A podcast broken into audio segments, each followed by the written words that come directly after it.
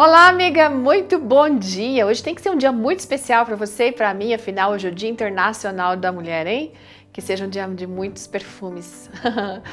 hoje a nossa meditação foi encaminhada pela Soraya Vital. A Soraya tem um currículo aqui muito grande, gente. Eu vou me limitar a dizer que ela é mestre em psicologia e doutoranda em educação, viu?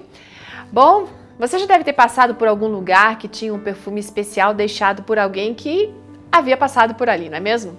Isso aconteceu com a Soraya, gente. E ela vem dizendo que não era qualquer perfume, não. Esse perfume tinha um padrão diferenciado, onde podia se perceber que os ingredientes foram devidamente combinados, sabe? Por meio de pesquisa, de teste, assim, muito bem manipulados. Não era obra do acaso aquele perfume, não, que ela sentiu quando passou por aquele corredor. Enquanto ela caminhava ali, sentindo aquele cheirinho bom, ela se lembrou do texto de 2 Coríntios 2,15 que diz o seguinte: Porque nós somos para com Deus o bom perfume de Cristo. Esse texto fez ela pensar que realmente é impossível ignorar um cheiro agradável, sabe? Aquele cheirinho de um perfume bom e o poder que esse cheiro tem de fazer ai, nascer boas sensações. Mas esse tipo de reação só pode acontecer com um perfume que realmente pode ser classificado como bom, ou seja, ele tem um alto padrão de excelência.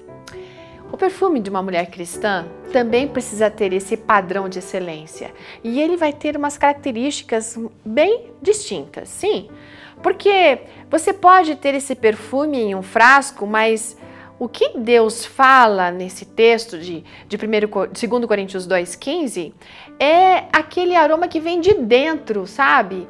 Que é exalado à medida que a gente tem a nossa caminhada pela vida e uma vida com Deus.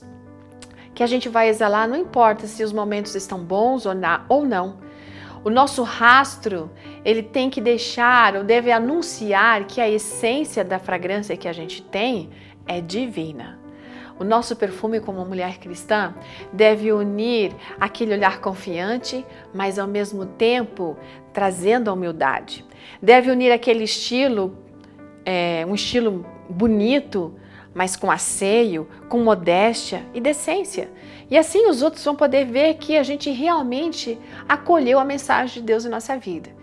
Quem exala o bom perfume de Cristo, sim, vai acolher o Evangelho, vai ser comparado a uma boa terra, a pedra viva, a uma raça eleita, um sacerdócio real, uma nação santa, um povo de propriedade exclusiva de Deus.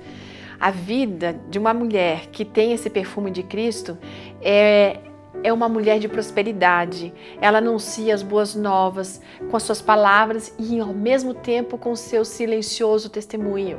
Ela tem força, ela é resistente e isso pode ser percebido nas pegadas que ela deixa. Ela não tem o cheiro de inveja, de orgulho, de fofoca, de inimizade, não. Não existe maus tratos, mas tem afeição, tem paciência, tem zelo, tem fervor, tem alegria, tem amor e tem bons relacionamentos. O perfume da mulher cristã tem aroma de nobreza celestial. Olha que lindo! Ela revela santidade, soberania e coerência e pode ser sentido, identificado e apreciado por quem quer que esteja ao seu lado ou venha atrás dela. Amiga, não apenas hoje no Dia Internacional da Mulher, mas todos os dias. Seja o bom perfume de Cristo, tá? Por onde você passar. E que ele seja a sua fragrância preferida. Ótimo dia, querida, e até amanhã. Tchau!